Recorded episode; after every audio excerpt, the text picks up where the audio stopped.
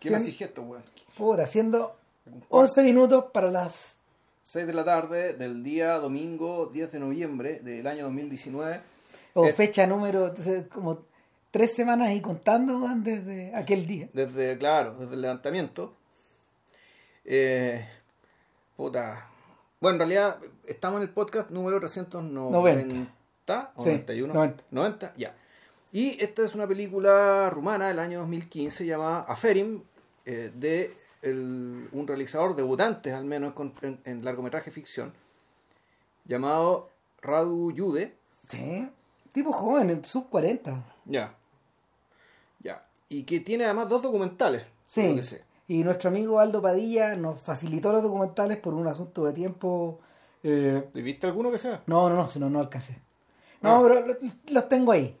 Eh, son atingentes, entiendo, pero tampoco tanto. Ahora, lo que, lo que, a lo que diga Donaldo es que Jude es su rumano favorito. Por diversas razones. Puta, y tiene que ser muy bueno para ser el rumano favorito de alguien, con la cantidad de rumanos secos que andan dando vuelta. Exactamente. Así que en cierta medida, bueno, este podcast está dedicado a Donaldo Padilla porque se puso con dos películas que todavía no hemos visto, pero bueno, ahí está. Ahí está. Eh, a ver, yo de Aferin me, entendí- me enteré como el 2016 más o menos. Porque por asuntos de la columna en general yo suelo, suelo ir como anotando o juntando, coleccionando listas de... A esta altura yo no hago listas, pero junto listas de otros para ver, para... para, en para- el fondo, para tener, para tener la nube de películas dando vuelta en la Exacto, cabeza. digamos, para comentar o- Por si se te cruza una, a ver qué tal. Ya. Claro, para, para comentar o para escribir o, o para los podcasts también. Mm. Ahora, como funcionan con la cola larga, en realidad, puta, hay cosas que están ahí guardadas hace mucho tiempo y que no han sido vistas. eh, a lo mejor algunas volverán, algunas no, no sé. Eh, Blue Ruin, por ejemplo, Claro, sí. fue un buen ejemplo porque Blue Ruin yo la debo haber tenido unos 3 o 4 años antes de que hiciéramos el podcast Ya. y tampoco la había visto. Ahora, en el caso de Aferim, eh, a mí lo que me sorprendió con Aferim, y a pesar de todo, no la vi en ese momento, fue que mm, estaba presente en muchísimas listas anglo. Estaba muy sorprendido estos gallos. Eh, tiene que haber sido que empezó a dar vuelta en forma seria como el 2017 recién.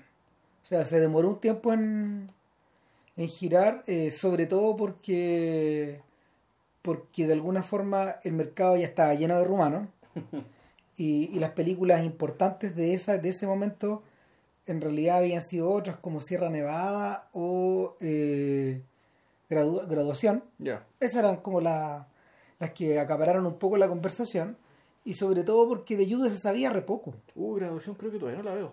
ahí está. Ya. y, y el mira graduación viene a ser un poco parecido al, al- al caso de lo, de, lo que, de lo que nos ocurría con Poromboyo un poco Ya. Eh, la película del, del tesoro ¿cómo se llamaba? ¿Te ¿Cómo era? claro Cuyo protagonista actúa acá. exacto Sí. Y el, el, el- el asunto, claro, es que esas películas de alguna forma monopolizaron o captaron la atención de, del medio. Y Aferim, en ese contexto, puta, no juega.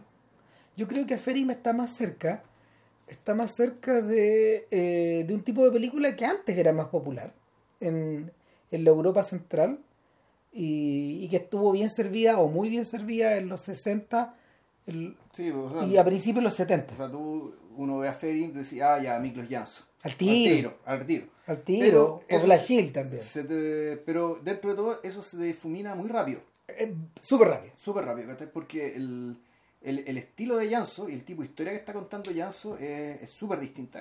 Claro, posee un dinamismo que a Ferim no elige, no elige tener. No, y más que el dinamismo, tiene que ver también con el. el tiene que ver con cierta cierta pomposidad. Puta, sí. Un- un- una pomposidad eh, que también. Una pomposidad en, las en, en los planos, en cómo se distribuye el espacio, en cómo es tratado el espacio, Mm. cómo son aparecen y desaparecen los personajes. Ah, Y, y donde, la- donde las personas aquí no son lo, importante, lo- lo- las personas parecen, parecen ser vehículos de acontecimientos mucho más grandes que tratamos que tratan de ser capturados y reflejados de una manera de una manera casi cósmica el, lo- y esto y esto es otra tiene, cosa. tiene un sentido similar, ¿cachai? pero apela a recursos completamente distintos. Lo que pasa es que además, cuando uno observa las películas de esa época, y nosotros distamos muchísimo de poder, de poder haber ofrecido en este, en este- en estos pocos capítulos de podcast, porque al final son pocos en relación a la posibilidad de, de poder darle un repaso a, a todo ese mundo. O sea, este hemos estado como picoteando, Mm. eh, y sobre todo lo que se refiere a, a Europa del Este, porque puta, porque el para cuando, a ver, para cuando este estilo al que se refiere Vilche se asenta a finales de los 60, en el imperio de, de, de- un Janso en la cumbre de, su, de sus capacidades, un tipo de 40 años más o menos, un poco más, eh, la cantidad de la cantidad de técnicos hábiles que existía en Europa del Este era gigantesca. O sea, y uno lo puede observar en las, en, en las películas de Skolimowski, en las películas de, de Polanski, en las películas también de- del propio Vaida, para hablar solo de Polonia, y no sé, pues cuando uno hemos hablado de los checos también, Claro. que su capacidad técnica era extraordinaria. po. Y, y de alguna forma eso se refleja también en las películas de los húngaros. Eh, ahora, para la época yo no tengo idea de qué, qué se estaba filmando en Rumanía. Es re probable que se estuviera, que, que, que con, que con alguien como Chachescu encima eh, hubiera, un poco más de, hubiera un poco más de liberalismo en esa época, porque en esa época él era buena onda. Chuta, ¿ya? pero pero ta, el uno siente que Radu Jude de alguna forma apela como a este legado histórico pero para usarlo con otro sentido Sí, y ahora, si uno quisiera encontrarse con una película semejante contemporánea, pero que también es distinta, es eh, Field in England, de Ben Whitley. ah sí sí ¿Cachai? Pero el problema de Field in England es que se le nota demasiado el, su carácter metafórico, o mejor dicho, alegórico. Es decir, que lo que Es muy están grueso. contando, que le contando es grueso y su manera de apelar al presente, por lo mismo, es directa y yo diría que hasta tosca. ¿cachai? Al, al punto si que si bien la película tiene buena factura, es interesante, como, como gesto político, ¿cachai? No, en realidad no parece, no parece muy valioso por lo sobregirado, digámoslo. Whitley no es para nada sutil. El, esta otra película que hizo sobre basada en J.G. Ballard, que es Rising High, High High Rise. Rise. High Rise, puta, al fondo termina cayendo en lo mismo. Ya es más cercana a un activismo bastante tosco, weón. El- esta película tiene, yo creo que las mismas intenciones, pero lo resuelve con. Y ahí creo que está la maestría de la película. El- lo resuelve con, alguna, con una gran sutileza, con una gran concisión eh, y con la. Básicamente con la, con la destreza de contar un hecho muy banal a partir de, y eso lo ponen al final, al final en los créditos finales, a partir de, de registros y archivos de época. Sí. O sea, lo que te están contando es una práctica rutinaria. esto es lo que los gringos podrían llamar un procedural Claro. básicamente. Eh, ¿En qué consiste el procedural o el procedimiento que se ejecuta en Aferin? Eh, en ir a buscar un prófugo. Y es un alguacil que está yendo con su hijo, Con su hijo, que es su ayudante. que es su ayudante. Eso no se especifica al principio, no queda muy claro. Da la sensación de que es un... Da la sensación de que pollo, es ¿no? un Pues medio sí. pollo, claro. Y es medio pavo también el cabro Sí. al principio, ¿cachai? No, Porque, wow, digámoslo, el- el- probablemente ese cabrón no debe tener más de 15, 16 años. no, para nada. Yo creo que el, sí, es que- el actor se puede ser que se vea mayor, pero la actitud o sea, está actuado para que se vea joven y porque, digámoslo, o sea, la esperanza de vida en, aquel, en aquellos años que era, ¿cuánto habrá sido? que 40 años? No, con mira, y eso, eso refiere también a un arquetipo re antiguo, de- de- del, del el fondo del profesional acompañado por el estudiante en práctica. Por el aprendiz. pues, sí. Piensen en, no sé, en, lo, en la danza de los vampiros de Polanski. Mm, claro. Polanski ahí está interpretando un chiquillo como de 15 años también. Ya. 15, 16 años, más o menos. Bueno, digamos, su, su aspecto lo acompaña. Claro. Ahora, lo que, lo que ocurre en Aferim es que, es que este procedimiento en realidad eh, se vuelve único en la medida de que empezamos a enterarnos del contexto. Y ahí es donde yo creo que eh, puta, destaca, por primera vez destaca y rápido destaca la maestría de Jude. Porque, a ver, independientemente de que ustedes se enteren o, o tengan alguna idea de este, del territorio donde esto transcurría, la película es una muy buena pega de explicar por qué, cómo y dónde. Sí, pues. ¿Cachai? A ver, bueno, esto eh, transcurre en Valaquia. Valaquia es la ya, puta, geografía para geografía for dummies desde un dummy. Eh, lo que es la, lo que conocemos hoy como Rumania tiene tres grandes regiones históricas. Sí. Al sur está Valaquia, al este Moldavia y al noroeste, al otro lado de los Cárpatos, eso es la Transilvania. La Transilvania, para estos efectos, para esta época no importa porque eso era- en aquel entonces era parte del reino de Hungría y por lo tanto parte del imperio austrohúngaro. La Besarabia, en aquel entonces, ya era parte del reino, era parte de los zares, era parte del imperio ruso. Y Valaquia era, eh, era territorio eh, gobernado de, ma- de manera más, más bien laxa por, parte, por el imperio turco. Entonces, lo que, lo que, lo que tenemos acá ¿cachai? es gente, rumanos, que de cuando en cuando aluden aluden a la presencia de los turcos. Aparece un turco de cuando en cuando en su, carro, en su, en su carroza, qué sé yo, pero como en, la, en las sujeciones imperiales a la antigua, digamos, y sin, sin, los, medios, sin los medios modernos, digamos, que hacían posible el totalitarismo, en realidad a la gente le importaba una mierda, weón, que a quien ten- que tenéis que pagarle el impuesto, ¿cachai? Tenéis que pagar un impuesto, ¿no? ¿cachai? Mientras el impuesto fuera te permitiera vivir, ¿cachai? Ah, estaban los turcos allá, weón, ¿cachai? Decían que los odiaban y toda la cuestión, ¿cachai? Pero en realidad no, no era problema. No, de, de hecho, es más, yo diría que había una suerte de, de extraña síntesis cultural donde los jóvenes se absorbían unos con otros. O sea, bueno, de hecho, cuando aparece la... Cuando, eh, bueno, después vamos a hablar de la figura del, del, del boyardo. Mm, sí, boyardo, es otra weá. Que es otra weá, pero él se viste como turco. Sí. Tiene gorro de turco, babuchas de turco. Actitud de turco, weón. Actitud de turco, bata de turco, un- me parece un turco. Sí. El, pero es, de, ese- de ese, de ese individuo vamos a hablar después. Mm. Ahora bien, nuestro alguacil, eh, Transcurre esto en 1835. exacto, es importante eso porque en realidad la Valaquia no existió mucho tiempo después. O sea, fue un principado. Era el principado de Valaquia, probablemente parte del imperio turco. Y con los, eh, bueno, y con los años se fue, puta, se fue, refundiendo digamos, estos terrenos Mm. con estos otros terrenos que sí, el, al menos con la, con la Moldavia, que Moldavia sí hablaban rumano también. Y Moldavia se dividió además. Una parte de Moldavia quedó, siguió siendo parte del Imperio de los Zares y eso es la República Soviética, fue después la República Soviética, Soviética de Moldavia, que sigue siendo independiente. Mm. Y otra parte de Moldavia se unió con Valaquia, ¿cachai? formaron este, este país Rumanía, ¿cachai? al del cual después se le unió la Transilvania, que la ganaron después de la Primera Guerra Mundial. Claro. Se la quitaron el- cuando el Imperio Austrohúngaro colapsa. El, eh, y bueno, entonces que decir, bueno, entonces es, así se conforma lo que hoy conocemos como Rumania, como, como Rumania. Como decimos, esta película transcurre en la parte que era que estaba dominada, como decimos, de manera más o menos laxa por el Imperio Turco. Eh, ahora bien, mira, yo calificaría esta, esta historia o esta, o esta anécdota o esta anécdota vulgar, por decirlo de alguna forma, eh, dentro, dentro como de dentro, dentro, dentro como de otro género de, de, de, de las historias tradicionales y en el fondo es la vuelta al mundo. ¿Cachai? Eh, es decir, eh, es una narración que tiene un punto de un punto de ingreso que es como el comienzo de la búsqueda Claro. Está eh, está todo el trabajo que implica como llegar hasta, hasta el lugar o encontrar a la persona y luego devolverse al punto de Exacto, origen Llegar al mismo punto de origen. cambiados Mm. o algo pasó algo cambió algo giró Mm. de alguna manera de alguna manera esta vuelta al mundo invirtió al mundo Eh, en particular de qué se trata esto bueno ellos van en busca de un esclavo fugado Un esclavo gitano.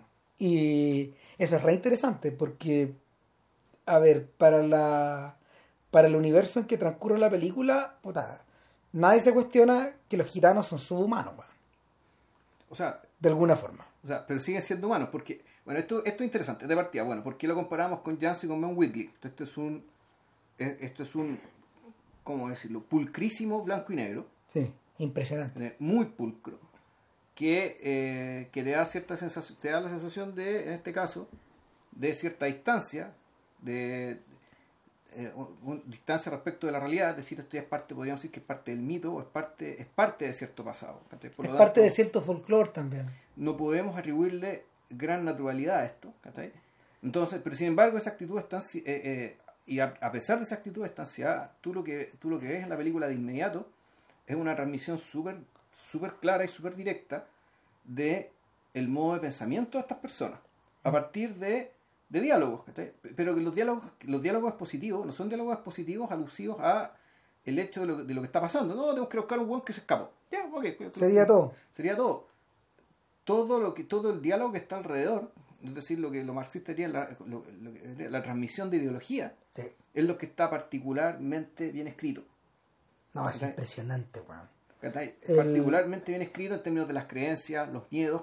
Y, y, y puesto de una manera tal que no parezca forzado, sino que sea efectivamente Eh. algo que creíblemente sea parte de una conversación de dos personas que están muy aburridas recorriendo un país a caballo, ¿cachai? Buscando un fugitivo. En ese sentido, al fi- en ese sentido es más parecida a Marqueta Lazarova Sí. que a, que a los clásicos de Yang Tso. Y Pero con Marqueta Lazarova también hay cierta hay una diferencia, porque Marqueta Lazarova, tanto Marqueta Lazarova como el protagonista, tienen sobre sí también el peso de lo extraordinario. es que lo que pasa es que lo que pasa es que bueno, primero que nada ahí hay una fuente literaria aparte, Exacto. porque Marqueta Lazarova es, un- es, un- es una novela. Ya.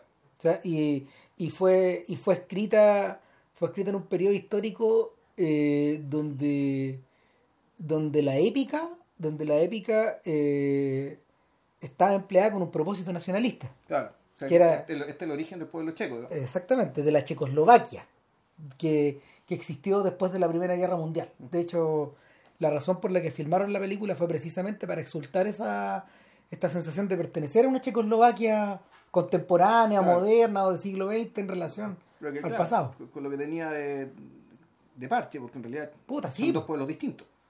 Eh, Y son- queda claro en la película también. ¿no? son, son dos pueblos hermanos, ¿cachai? los dos eslavos, los dos católicos, ¿cachai? pero sin embargo, por razones históricas, eh, nunca pudieron fusionarse en uno. Bueno, y en rigor, lo que se conoce como República Checa, en realidad son, son, son dos provincias históricas ¿cachai? que están, que están pegadas juntas, que es la Bohemia y la Moravia. ¿cachai? Eslovaquia siempre otra- algo aparte. Pero bueno, eso es otra, otra historia. Eh, ahora bien, el, ¿qué significa Ferim?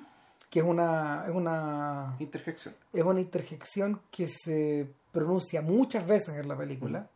Bueno, eh, literalmente significa bravo. Bravo. Oh. Bravo, así como de bravo. Bravo, muy bien. Muy bien. Muy bien, muy bien.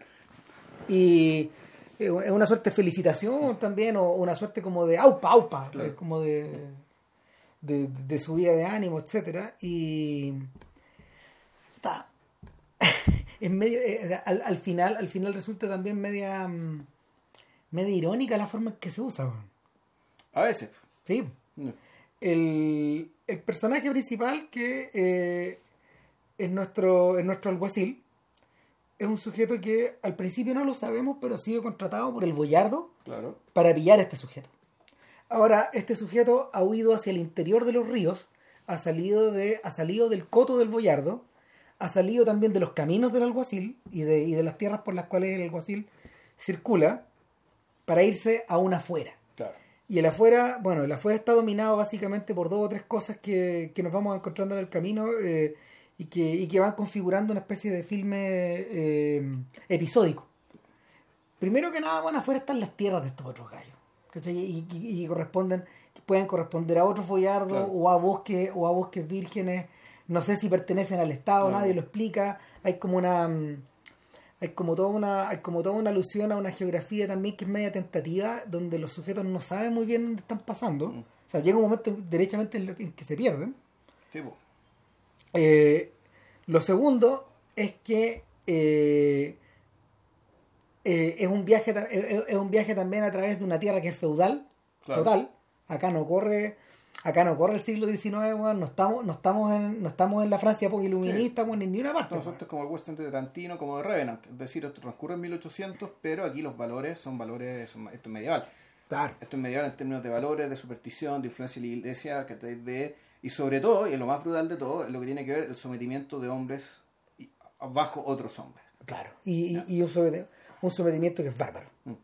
Eh, lo tercero que ocurre es que mientras más te alejas, eh, en realidad, y, y- y mientras más a ver, mientras más ellos se alejan del punto de partida, en el fondo, más quedan, más quedan alejados también del brazo de la ley. Eh, la ley, la ley, ¿qué significa acá? Implica el encuentro furtivo con otros alguaciles que están en otras pegas más o menos similares. Y, y de inmediato te queda claro que en realidad este, este, mm, este oficial, este Paco en el fondo, este, este, este oficial de la ley, eh, no está obedeciendo a una suerte como de Estado central, sino que, sino que No, en al realidad obedece, obedece a los poderes locales. Claro. Y, y mientras más fuerte el brazo del poder local, puta, más empoderado está el alguacil. Mm. Aparentemente, este es muy poderoso, este viejo. Sí. Y, y es reconocido por otros jugadores que de alguna forma están están, está- está- está- están seguidos por otras partidas, etcétera Ahora, el hecho de que sea poderoso no significa que tenga real poder, sino que es un tipo muy respetado, porque hay un momento, por ejemplo, en que se encuentran con otro sujeto que va con una partida como cinco tipos. Claro. O sea, y, es- y esos jugadores van, esos jugadores están en un raid. Claro. No se saben qué, nu- nunca dicen qué están haciendo, No, pero se reconocen de inmediato como están en el territorio de los otros tipos. Los otros tipos inmediatamente ponen los términos y se ponen a hablar pesado. Host- no, no hostiles, ni necesariamente amenazantes, pero sí bien cortantes. Aquí, aquí, aquí mandamos acá. Bueno, ¿Qué está diciendo Claro. aquí? weón? claro, y, y en el- Entonces lo dicen, bueno, vamos a hablar a otro lado, ¿cachai? Y, y aquí, bueno, empieza a pasar algo que en la película, y creo que es un tópico bien importante de la película, que es la cómo convive, y cómo convive y cómo fluye, ¿cachai? Una forma de sociabilidad hacia otra forma de sociabilidad. exacto. Cómo la sociabilidad, en este caso, mediada por los poderes locales, o mediada por, por, el- por las insignias, o por los uniformes, o por, o por la por el, por por la- el tema de las jurisdicciones, ¿cachai? por las diferencias, ¿cachai? rápidamente pasa a una sociabilidad, a una sociabilidad, sociabilidad basada puta, un poco en la complicidad, un poco en la mutua comprensión, ¿cachai? pero también mediada por la plata. Es decir, bueno, usted no puede estar aquí, ¿qué está haciendo acá? ¿Qué sé yo? Y le dice, bueno, vamos a hablar aquí atrás, weón, estoy buscando a este weón, ¿cachai? Ya, ya. Ok, puta, sí te entiendo, pero es difícil esta vida. Entonces, entonces, inmediatamente cambia el tono. Y llegan a un acuerdo incluso en lo que le pasa plata para que le diga dónde está el weón que están buscando. Eh, Ahora- ahora, la manera de la manera de operar revierte a revierte una suerte de conducta, revierte también al uso de la fuerza, pero también a una y esto es, pre- es permanente en toda la película, a, a la sensación de que en el fondo hay una cierta una- a- hay una cierta cantidad de fórmulas verbales que tú usas, Sí. que tú usas para comunicarte con esos tipos y eso se traduce de dos maneras. Uno, eh, uno son uno por un lado son estructuras del lenguaje que de alguna manera como que bajan la tensión de, de- de tipos que tú no conoces. Claro. ¿Cachai? Esa es una wea. Eh, y la otra, la otra que realmente es impresionante es la forma en que Constadín, que así se llama El, el- nuestro protagonista, el Nuestro sheriff, alguacil. nuestro alguacil. eh, la forma en que Constadín va eh, hilando uno tras otro proverbios.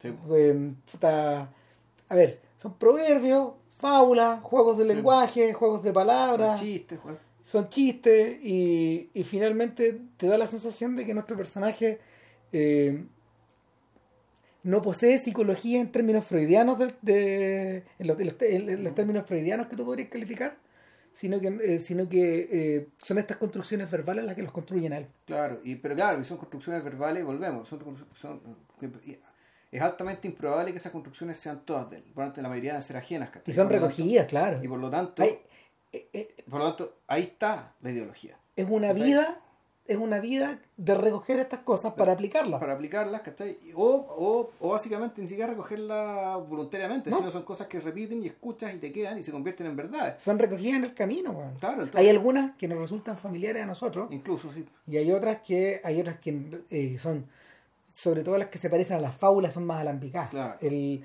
eh, eh, una especie como de transmisión también de cierta sabiduría mm, eh, no escrita. O sea, No, claro, o por ejemplo, el, el- el caso donde esto está más articulado cuando se encuentran con un cura al que se, que se le, Uy, se- impresionante. se le rompe una, ti- tiene rota una rueda. le- el eje de una rueda. Y claro, entonces este par de muñecos, ¿cachai? Puta, ahí ya tienes que ayudar al cura, ¿cachai? Siendo que los curas que tú ves a lo largo de toda la película, eh, ninguno es particularmente ni un dechado de sabiduría, ni de No. santidad, ni de buena voluntad hacia la Están gente. un poco en la misma que este. Son, es que claro, el- son, son también figuras de poder, de otro poder, Mm. con el cual, por lo tanto, en el cual en parte son cómplices, pero hasta cierto punto nomás. Eh, y de repente este weón del cura le empieza a contar, oye, pero ¿los gitanos son humanos o no son humanos? Esa es la pregunta que le hace el hijo, Le hace el hijo, al, claro. al- al- al cura. Entonces, bueno, este weón, el, el- cura dice, básicamente se apela a la- al mito bíblico respecto a los tres hijos de Noé, Sí. Sem, Cam y Jafet, donde el- los gitanos vendrían a ser hijos de Cam. Dentro de la mitología, los, los hijos de Sem son los semitas, que están los árabes y los judíos. Los camitas, yo entendía que los, los camitas se referían a la, a la- a la gente del norte de África. Que Mm. podrían ser los egipcios negros, los berberiscos, digamos, ese tipo de gente. Y que Jafet ya eran los blancos, los indoeuropeos. O sea que el- los tres, de los tres hijos de Sem vendrían ¿no? las grandes ramas étnicas, raciales conocidas en la época del mundo antiguo. Eh, entonces, según este cura, ¿cachai? Lo más corto, no, no, si los, los gitanos ¿cachai? son hijos de Jafet, pero hijos de Cam, ¿cachai? pero los hicieron negros, empezaron a todos los, de, los, de los negros que eran, ¿cachai? Que por lo tanto, eran humanos, pero eran humanos malditos. ¿cachai? No así los judíos. Los judíos, no, los judíos son una Ah, bestia, pues, No, claro, no, no. eh. Y la, y la, la, la, oh, la diatriba que el tipo empieza van a, eh, a, a enumerar, o sea, primero que nada es alambicada.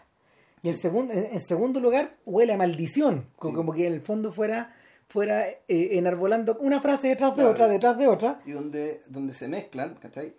Puta, corolarios. De cierto saber bíblico, Uh, mitos, hay ciertas frases que empiezan a salir, claro. estos, estos mitos y mentiras, ¿cachai? Que corrían de la época de la Edad Media, donde los judíos, ¿cachai? Se, eh, ¿cómo se llama esto? Se, bebía- se bebían la sangre de los niños cristianos. Tal cual. Que eso, Puta. eso también lo contaban en, en pues, tú los cuentos de Canterbury, ¿cachai? O sea, Sí, un- sí, también lo mencionaba. Claro, o sea, un- No, o sea, so- lo, lo- lo- los observan, los observan como, los observan como si fueran unos freaks. pero unos freaks peligrosos. Claro. Son unos hueones- No, sí, efectivamente es el otro. Claro, y, y no son humanos. Volvemos, no son humanos. Eh, eh, el, el viejo pone énfasis en eso. Claro, entonces tú decís, bueno, un- el antisemitismo, digamos, ¿cachai? Y, y- y la, la complicidad que tuvieron los nazis, ¿cachai? Los países que invadieron, a la hora de exterminar judíos, que te puta, aquí está, po. Está, está eh, volvemos a la idea, volvemos a la idea anterior.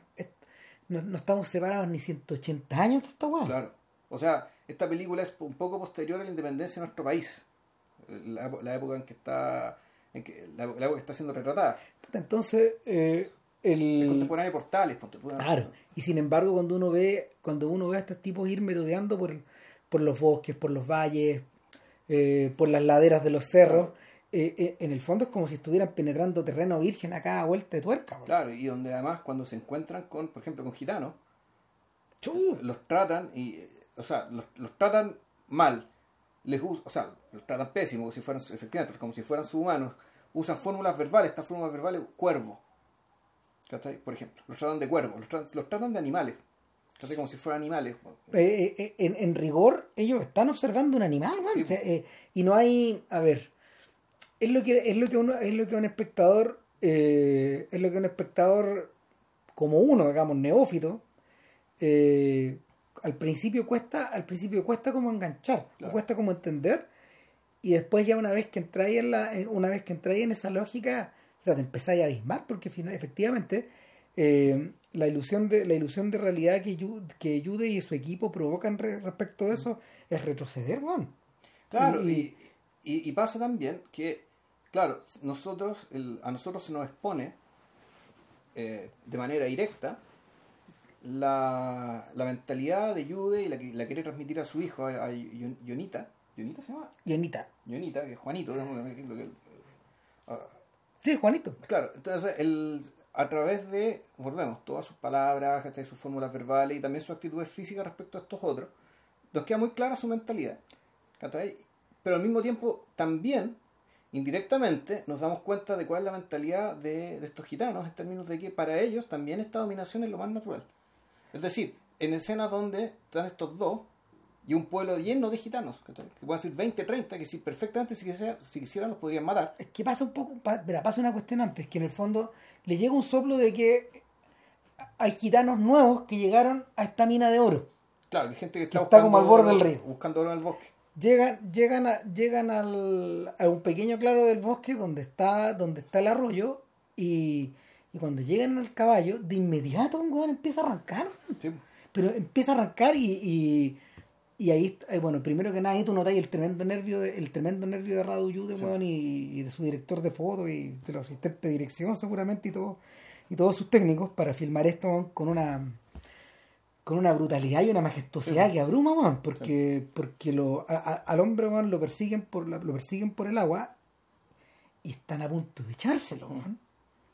Eh, de no ser porque el tipo habla y queda claro Que él no es. que no es. Claro, bueno, que en realidad ¿Y, y por qué arrancáis, weón? Le preguntan. La primera vez que, en el que eso, hay una escena previa donde te explican eso. El, ellos primero van a una iglesia, ¿cachai? Donde hay, donde hay otros curas y está un montón de, un montón de, de labriegos, ¿cachai? Y de gitanos. Entonces le em- empiezan a preguntar a una tipa, creo que es la hermana, ¿cachai? De este tipo que se arrancó. Carfín. Y claro, y la, la van a empezar a torturar y qué sé yo, y eh, para que cuente. En fondo, tú, si empieza la investigación, igual son las técnicas de investigación, bueno, la tortura, po, o sea, Puta, se no, no, y, y, bueno, eh, avalada por el cura que está ahí al lado. Sí, el cura al lado y de, Claro. lo mismo, y volvemos. Estos dos, estos, estos dos alguaciles, un par de curas, contra treinta y tantas personas. Y esas treinta y tantas personas tampoco se les pasa por la cabeza No hacen nada. Eh, decir, bueno, les podíamos sacar la creta a estos conchas de su madre. Eh, y no, pues, ¿cachai? En el fondo, entonces, la película, eh, a través de esta situación tan banal, de esta, de, esta, de esta búsqueda tan banal, te empieza poco a poco, ¿cachai? A mostrarte con un orden de cosas, ¿cachai? Un orden de cosas que además la película es tan económica, ¿cachai? Porque eh, ese orden de cosas, sin necesidad, sin ningún panfleterío, sin ningún activismo directo, ¿cachai? Tú lo ves, tú lo reconoces inmediatamente, absolutamente muy lejano Y muy cercano. y muy cercano a la vez, pero también aberrante. ¿Cachai?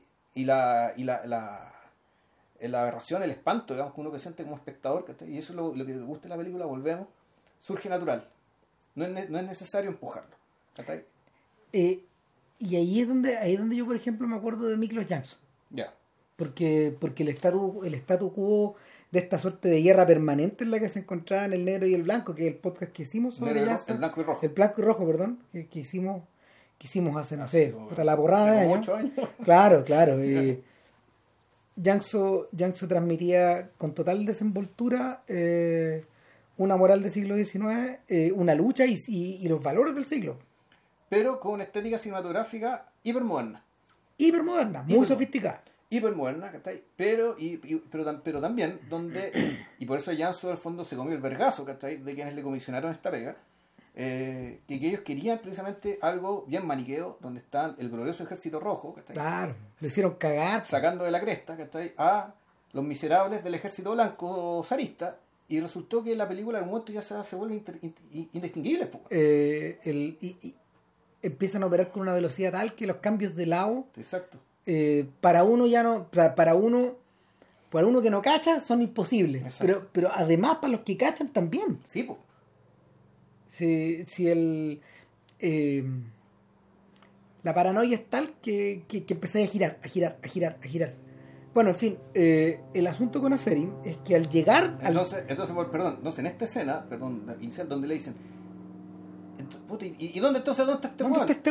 Entonces, oh, puta, les va a sacar la cresta a todos. Entonces uno dice, no, no, no, probablemente se fue con los gitanos, con la gente del bosque. Eh, ¿Por qué? Porque muchos gitanos acampan porque allá va- quieren vivir libremente. No sé si ustedes se acuerdan en Chica da Silva, ¿cachai? que los esclavos se escapaban y se iban a vivir al quilombo. Se escapaban de las minas, ¿cachai? en Minas Gerais, donde transcurría Chica da Silva, y se iban al quilombo. ¿Y qué es lo, qué es lo que es el quilombo? ¿cachai? Que los argentinos usan esa palabra como casa de putas, qué sé yo, con tal la cagada. Bueno, el quilombo era la palabra la palabra que usaban, eh, en, en- supongo que será bantú o suajili, no sé qué, qué, qué lenguaje africano, digamos, ¿cachai? de los esclavos que llegaban allá, para referirse a asentamientos de esclavos libres. Mm. Libres a la mala, eso sí, pues, o sea, se arrancaban. No, eh, en realidad estáis más allá de la ley, finalmente. Eran comunidades autónomas, ¿cachai? De esclavos Sí. que se arrancaban de la esclavitud. Los que hayan visto Deadwood entenderán un poco eso, porque en Deadwood, Ah, en esta serie, lo que, lo que ocurre es que hay una comunidad que está concertada de tipos que van migrando y que, cuyo objetivo es alejarse del Estado. Pero es un objetivo a conciencia. Nos vamos fuera de Estados Unidos. No, eh, eh, esta weá no está acá. Este, este pueblo está afuera. ¿cachai? Y ahí vemos cómo ordenamos a esta weá y ahí vemos quién, quién aplasta a quién, pero esto no es Estados Unidos. Claro. This is not America. Igual que la canción. Eh, y es un poco eso. O sea, el eh, equivale a la posibilidad de darte, a ver, equivale a la posibilidad de estar tranquilo o de espaldas a la autoridad, o equivale también a la posibilidad de imponer tus propias reglas sobre el caos, eh, de mandarte solo a sabiendas que el Estado va a llegar alguna vez ahí, porque tú estés generando riqueza que ellos quieren. Que ellos quieren, exacto. O sea, no, no, no imponible. Claro, en el fondo, el, en el fondo la, la ironía, la ironía tremenda de estas utopías es que siempre son alcanzadas Sí. por la civilización. Siempre terminan llegando. Claro. Y están destinadas a eso. Entonces, claro, a partir de ahí, de, de ese dato, estos tipos van a buscar al río. Se van Claro. al bosque a buscar al río y efectivamente encuentran a esta gente, muchos de ellos gitanos, que están buscando. Y de repente sale agarrando un huevón, Claro. ya carfín, pues pum, Pum, agarrémoslo. Te lo agarran. sacan la chucha. Claro. Y bueno, y además, y Y en, a y esta altura también llama mucho la impresión, la pobreza absoluta de No, esta gente. Esta gente, esta, esta gente vive al aire libre. Vive al aire libre, con pantalones y túnica. Eh, sus casas puta, deben ser más precarias que ponte tú, las tiendas de los indios de los Piles Rojas. ¿Eh? Debe vivir con menos que eso. O sea, al, punto que el único, tú, yo veo la atención, el único dispositivo realmente tecnológico que había ahí eran las pistolas. Y probablemente, probablemente, y más, más antiguo que eso, esta, estas palas que sirven para filtrar el oro. Pero, y claro, sería todo. Pero lo que es que lo único que indica que están en el, estar en el siglo XIX son las pistolas. Mm. Lo demás, todo es de bueno, pasado profundo. Además que el, al- el alguacil no te, no te agarra con pistola, usa, un- usa un mandoble. Pero también tienen pistolas. No, tiene pistola, pero vos saca la espada. Saca la espada, sí. Eh, en el fondo, como un símbolo también de, de su, propio- de, de su propio estatus, y también de su, de su capacidad de, de matarte a la antigua si Claro. quieres. Bueno, el supuesto Carfil sale rajado, lo muelen, después dice, yo no soy. Ok, la gente está... Claro. Este weón no es. Porque, claro, porque ¿Y además. y por qué ocurrió? Puta, ahí te habla un poco también de la, de la tremenda precariedad de estos tipos, porque en el fondo pero también lo están buscando. no, no, no, yo- ah. u- u- u- uno revierte a propósito de estas fórmulas antiguas. Algo habrá hecho. Algo habrá hecho, sí. Claro, entre comillas, esa típica weá. No, este weón, claro, no. Eh, el, al principio uno cree que es mala conciencia y después te das cuenta que es miedo, weón. Claro. Que, en el fondo ese es el, esa es la, esa es la emoción rectora acá, weón. Mm. El miedo, weón. Eh, y no solo, no solo el miedo que transmite eh, que transmite gente como gente como eh, nuestro alguacil sino que y su hijo sino que también puta cosas más desconocidas aún weón. si hay un momento hay un momento en que hay un momento en que nuestro Quijote y nuestro Sancho weón, puta, van van por el corazón del bosque weón, y este weón empieza no, no me acuerdo si ya venían hablando o, o- o no pero hay una hay una diligencia que está en llamas weón, está ya está terminando de quemarse weón. Ah, sí, pues hay tres, tres locos muertos ahí que fueron asaltados por no, los haidú. ah, no, es un weón que no está muerto weón. No, claro, hay uno que está respirando así, bueno, ¿qué le vamos a hacer? Pues pasan de largo, pues. y sería todo Sí, weón. pues. o sea ahí también está el verdadero miedo weón. Sí, pues. O sea, eh, que, que incluso que incluso el alguacil weón, puede cagar pistolas, weón, si, si de alguna forma anda anda descuidado. Eh, en ese punto, fíjate, donde yo me empecé a acordar de The Searchers Ya. también. Eh, en parte, ¿por qué? Eh, porque mientras más uno se... Más, a ver, no, no, mientras más uno pasa tiempo con Constantine y con Giovanitas, uno se da cuenta en realidad que si bien esto, si bien esto corresponde como a este, a este subgénero de la vuelta al mundo, también corresponde a otro, a otra a otro tipo de narración arquetípica y es, es, es- es- es el momento en que un chiquillo se hace hombre. O sea, el- hay... Esa es, una, esa es una parte del asunto. Y la otra parte del asunto es, creo yo, es el develamiento respecto de... Detrás del actuar de Constantín, cuánto hay de su apego a su rol y cuánto hay de la persona que él es. Y, creo que la película también se encarga, eh, es un tema que la película le importa. Eso es lo que. Ahora, eso. eh, Yo, a mí me da la sensación de que, y en ese, en ese sentido, estos gallos son. eh, estos gallos son bien perspicaces, weón. O sea, porque, porque todas esas. A ver, todas esas capas de la cebolla se van pelando de a poco. Esta última, por ejemplo, que dijiste es lo que está al final, siento yo. Ya. Sobre todo porque en la medida de que observamos más a Ivanitas, eh, puta, el pendejo no es tan weón, pues, weón. No. O sea, primero que nada, sí sabe pelear. Eh, segundo, sabe usar las armas. En tercer lugar, no tiene una relación desconectada con su, con su padre, sino que de, de hecho, mientras más, pas, lo ven- más mientras más pasan tiempo juntos, más te das cuenta de que, hay- de que el parentesco es real, Sí, de el que, en papá el fondo- sí lo quiere. de, que- de que hay, de que hay cariño, de que hay, de que hay, de que hay afecto y que hay apego. Y, y en último término, eh, el propio Giovanitas empieza a pensar. Ionita eh, el- el- eh, em- em- empieza a pensar, a cuestionar al viejo y, y sobre todo ya una vez que una vez que llegamos a donde está la presa, weón, puta, la- las cosas cambian. Sí, po. Porque efectivamente eh, el, el colega le dio un soplo, le dijo, mira, weón, yo sé que hay gitanos huyendo en esta dirección, y al final de esta dirección hay una alquería. Hay, no, hay, hay un loco, hay un tipo que hace cestos Claro. Y ese weón es muy buena persona porque ese weón en realidad probablemente ese esclavo esté yendo con él. Porque ese weón recoge a todo el mundo. Es lo más probable. Entonces llegan y en realidad no hay una pura, no es una pura, no es una pura vivienda, son construcciones sólidas. Este weón, este, este weón, a ver, eh, el dueño del lugar, el dueño del lugar concentra una buena cantidad de gente, Sí. como 20, ¿no? Más o No, menos. No, eran tanto. 10, Ya, no sé, pero son más, es más de una casa. ya. Los buenos llegan, revisan, pero ahí entran como pacos que son, pues, weón. Sí, pues. Ahí me acordé de Eras una vez en Anatolia, Hmm. que es una película curioso, también tiene parentesco con esto. Sí. La diferencia, la diferencia que escriben que en el fondo lo que, lo que tratan de saber en Eras una vez en Anatolia es cómo se produjo un crimen. Claro, o sea, no están buscando a nadie. sino en realidad Están buscando un cadáver. Están buscando una verdad. Y, el, y donde el prisionero siempre estuvo con ellos desde el principio. Claro, ya, ya se produjo el arresto. Ahora este weón tiene que contarnos weón, qué chucha ¿Qué- pasó. qué pasó? ¿Qué diablos pasó? Y, y el. Pero también reviste esta estructura de, de viaje al confín. Claro que es un confín que está mucho más acotado. Ocurre que estos tipos que están yendo por estos caminos rurales, porque hay un momento en que nos salimos de la carretera, eh, porque obviamente fuera de la carretera Claro. se produjo el crimen, eh, entran en lugares que ya les son desconocidos, a pesar de que son sujetos que manejan, que manejan el, los tiempos y el espacio de este, de, de este, de este terreno, de este coto que, en el que están. Eh, la diferencia, la diferencia es que eh, en la película de, de, de, Bill- de Nuri Bilge Ceylan, las preguntas al final son otras. O sea, tienen que ver, bueno, tien- tienen que ver con el sentido de la justicia por un lado. Y, y, en, y en segundo lugar también tienen que ver con cierta con cierta coexistencia de la barbarie en un entorno que ya es completamente secular. Que- pero que es claro, secular está por ahí nomás porque probablemente el conflicto está en.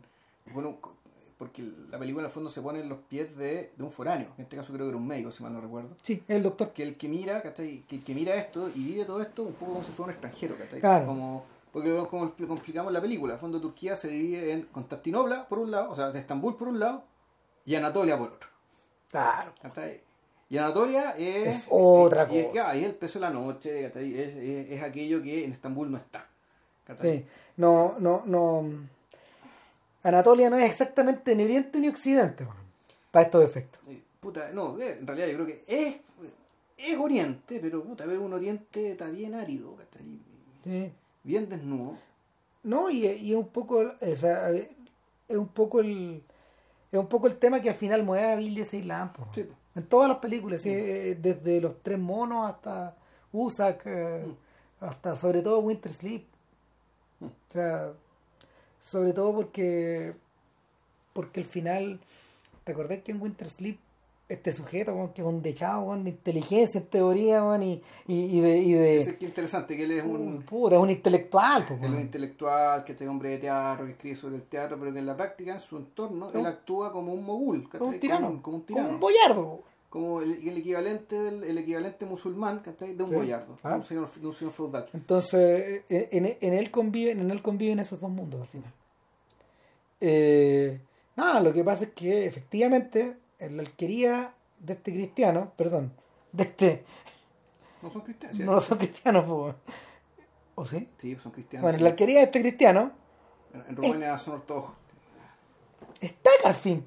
Y no solo está Carfín, Piden un cabro chico, ah, un niño, debe tener 8 años, 8 10 9 años, años. claro. Pero él no lo sabe, o sea, eh, una de las cosas que también te llama la atención de la película. Le pregunta, ¿y tú qué, qué años ti- cuántos Ya, no tienes? sé. ¿Cómo voy a saber? ¿Pero cómo? Es Nadie me lo dijo, po.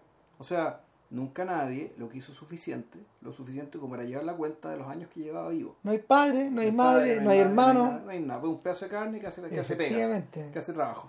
No, es, es muy tremendo porque porque la película la película lo identifica como si fuera un perrito vago, weón. Y esa weá te rompe el corazón, weón. Porque el niño aparece escondido, el niño aparece escondido detrás como de una ánfora, weón. Está metido O adentro. está, o está como debajo de un, de un como de una montura de cuero, weón. Una cosa así, Sí, una cosa así. O sea, y, y, y el y lo detectan por el ruido que hace del terror que tiene, weón. Eh, por último, Carfín está mejor escondido, weón. Y Tal cual también lo pillan, le meten un balazo, de hecho. eh, Sí, po. Y bueno, el personaje Garfin, para ya para empezar, dado que estaba haciendo películas rumanas y tal, tal, él es el mismo protagonista como Ara. Claro. El actor se llama, bueno, lo vemos después, pero sí, Toma Kusin. Mm. Y el es interesante, es interesante que un actor que, que es más o menos conocido entre en la película cuando ya lleva más de una hora.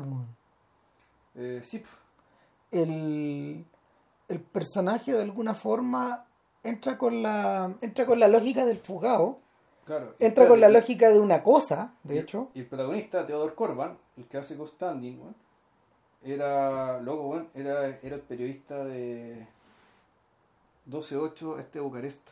Oh, chucha madre. Puta que está cambiado, weón, le cabo, está como con un bigote y qué sé No, yo. claro, no, es que además también juegan un poco a que, a que Constantine está viejo. Hay constantes menciones a eso. De que en el fondo todas las dolencias, porque Yonita tiene que subirlo al caballo, bajarlo del caballo a su papá, ¿cachai?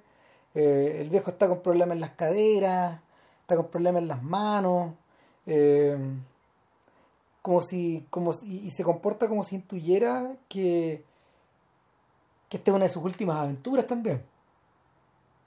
Y, y, y por, y por lo mismo este énfasis en que el hijo de alguna forma aprenda the tricks of the trade. pues. Ahí está. Ahí está pues ¿sí? Que, que, que aprenda los trucos. Pues.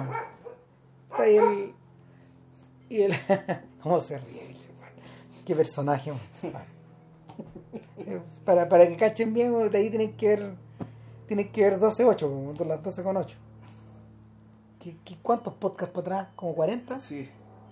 Que era sobre por un bollo, el podcast hicimos sobre Claro. por un bollo.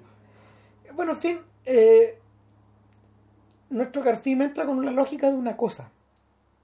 Y, y la película no, lo, no intenta humanizarlo, pero lo naturaliza. O sea, él, o sea, él, él- él es una cosa, él es un bulto que va arriba, arriba un caballo, pero volvemos, empieza a pasar lo que hablamos delante acerca de la modulación entre las formas de sociabilidad. Como entre un alguacil de la ley que, digámoslo, en, en el mundo medieval está la escala del ser, pues arriba están los turcos, después viene el boyardo, después vienen los funcionarios del boyardo, Sí. entre que está por una parte la policía y los curas por otro, después vienen los labriegos, después vienen los gitanos, después y abajo los judíos. ¿Cachai? O sea, dentro de esta, dentro de esta jerarquía, ¿cachai? que en el fondo el pensamiento medieval siempre fue jerárquico. Sí. O sea, y, y la jerarquía se aplicaba a todo, ¿cachai? incluso a los planetas del sistema solar, ¿cachai? Todo, todo tenía un orden. ¿ya? El, y uno podría decir que, claro, que la, la, la- la permanencia de- del fascismo, la forma de pensar fascista, es tal porque en realidad tiene un antecedente, tiene el antecedente de milenios pensando en términos de jerarquía. Obedece esas estructuras ¿Cachai? incambiables, O sea, esta en que- teoría. claro, de que la diversidad, no puedes comprender la diversidad sin reducir la jerarquía. Exacto. ¿Cachai? Tenéis muchas razas, ok, ya, ok, pero bueno, hay razas que son mejores que otras. No, claro, en realidad no hay, no hay tal diversidad. Claro, no, existe. No, ¿cachai? sí, pero, pero, no, pero finalmente no hay tal. Porque es una jerarquía. No, eso aplica, hay hombres y mujeres, ok, ya, Sí. está bien, pero los hombres están arriba de las mujeres. Ok. viene. Están los heterosexuales, los homosexuales, los bisexuales, ok, ya, están los heterosexuales arriba que todos los otros, se entiende, ¿no? Que Mm. así. Eh, hay distintas razas, pero obvio que están los blancos primero, bien, No, güey. y, y distintas religiones, bueno, también, bueno, los, la- los cristianos primero, eh, y la otra- después vienen las otras. Claro, y los judíos huelen a azufre y- y, y etcétera. Y, no, hacen, la escala para, saber, y para saber, en el fondo, cómo tratar, cómo tratar al otro que está ahí. Exacto. ¿Qué, qué consideración darle? Ahora, lo interesante, en ese mismo contexto, sin, com- completamente simplificador y jerárquico, es que la interacción que empieza a darse con Carfim puta, no obedece un poco esas cosas. No, pues, y entonces volvemos, a, a- vemos la modulación de las formas de sociabilidad, ¿cachai? En esto, en esto, en esto, donde, puta, donde, por una parte, la necesidad de la jerarquía, o mejor, necesidad en el sentido de que la jerarquía era necesaria porque no era elegible, Mm. era esa jerarquía estaba dada, ¿eh? tú tenías que someterte a esa regla, chocaba con el hecho de que puta eh, bo- borra, borrada, borrada ciertos barnices ¿cachai? que tienes al frente tuyo es un humano que habla tu mismo idioma y en la medida que tú entiendes lo que él dice tú puedes. Eh, sentir lo que él siente o tener una aproximación al menos a sentir lo que él siente e incluso a llegar a, a entender por qué este, este, este hombre está en la situación en la que está Claro, el, A propósito de eso, yo me acuerdo de los cabreros del Quijote.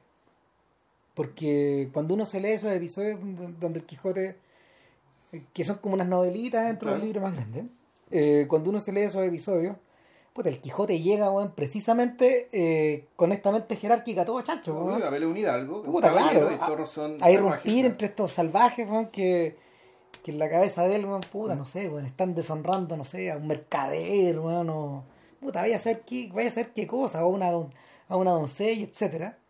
Pero lo que pasa constantemente en esos encuentros, ya sea con tenderos, con labriegos, eh, con algunos escribanos, puta, co- y- y- una, eh, una y otra vez. Eh, una y otra vez el interlocutor se jode al Quijote Claro. y lo muele, ¿cachai? A veces lo muelen con argumentos, pero frecuentemente, como sucede en la primera parte, lo muelen a palos. Y el orden se subvierte y los cabreros le sacan la chucha. Y, y se ríen, y se burlan, y se invierte el orden. Claro. Y se invierte el orden y el, y el hidalgo queda sumido en el ridículo. Que no puede ocurrir en la vida real. No debería pasar. Claro. Pero que, la- que, que por, por lo menos en este cuento sí pasa una y otra y Claro. otra vez y otra vez. Sobre todo porque, sobre todo porque el personaje, el, el personaje tiene completamente mm, eh, el personaje tiene completamente subvertida las jerarquías en su cabeza, ordenadas de otra forma. Ya. Eh, y es por eso que una, es por eso que, es por eso que el, el Quijote funciona tan bien como funciona también como una obra de arte donde en el fondo irrumpe la modernidad en una, en una estructura medieval. Y, y siempre va a ser así. Entonces, lo claro, lo que le sucede a Carfín es que empieza a conversar con Constadín y con Ionita y, y, se- Y con el niño. y con el niño, y con el niño, Exacto. exactamente, y se empieza a generar un diálogo como, como por cuatro lados eh, que despierta a Ionita. Sí, Oye, pero este no es un animal. claro. Lo que. No, y, y probablemente le va a pasar algo muy malo, injusto. Cuando lleguemos, cuando lleguemos. O sea, nuestra pega va a ser entregarlo a este hueón al carnicero. papá, ¿qué le va a pasar Claro. a Carfín? Si en algún momento, en algún momento lo pregunta. Sí, pues.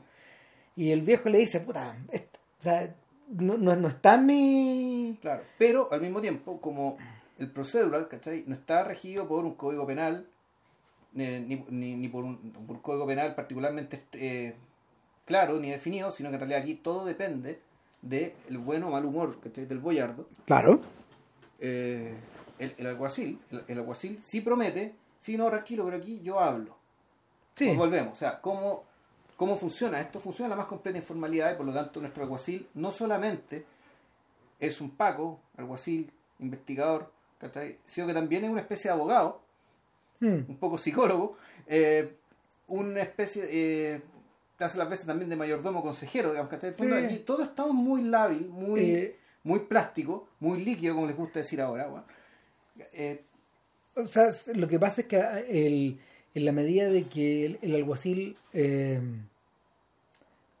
corrige lo que está equivocado, por decirlo de alguna manera, right the wrong, claro, eh, al mismo tiempo, eh, al hacerlo muchas veces, él contiene muchas de estas historias y por lo mismo tiempo, por, o sea, por la- por- de, la misma forma, eh, es el depositario de cierta costumbre en torno a esto claro. de cómo se resuelven estas cosas.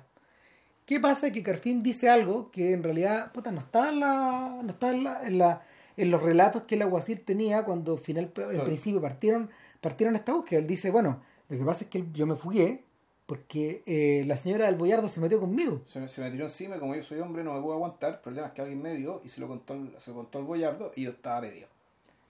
O sea, no estoy yo nomás. Claro. Eso, eso, eso cumple con decir. Exacto.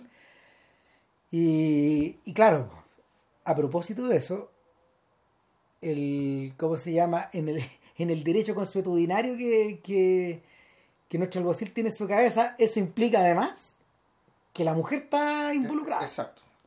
Y como comentó JB hace un rato, arriba el hombre, abajo la mujer, pues, Sí, ¿no? en, eh, en esta suerte de escala social. Y uno, y uno en su cabeza empieza a pensar, oh demonios, ¿qué le va a pasar a esta mujer que no hemos visto nunca? Pero no vemos. cuando lleguen, porque este otro weón va a abrir la boca.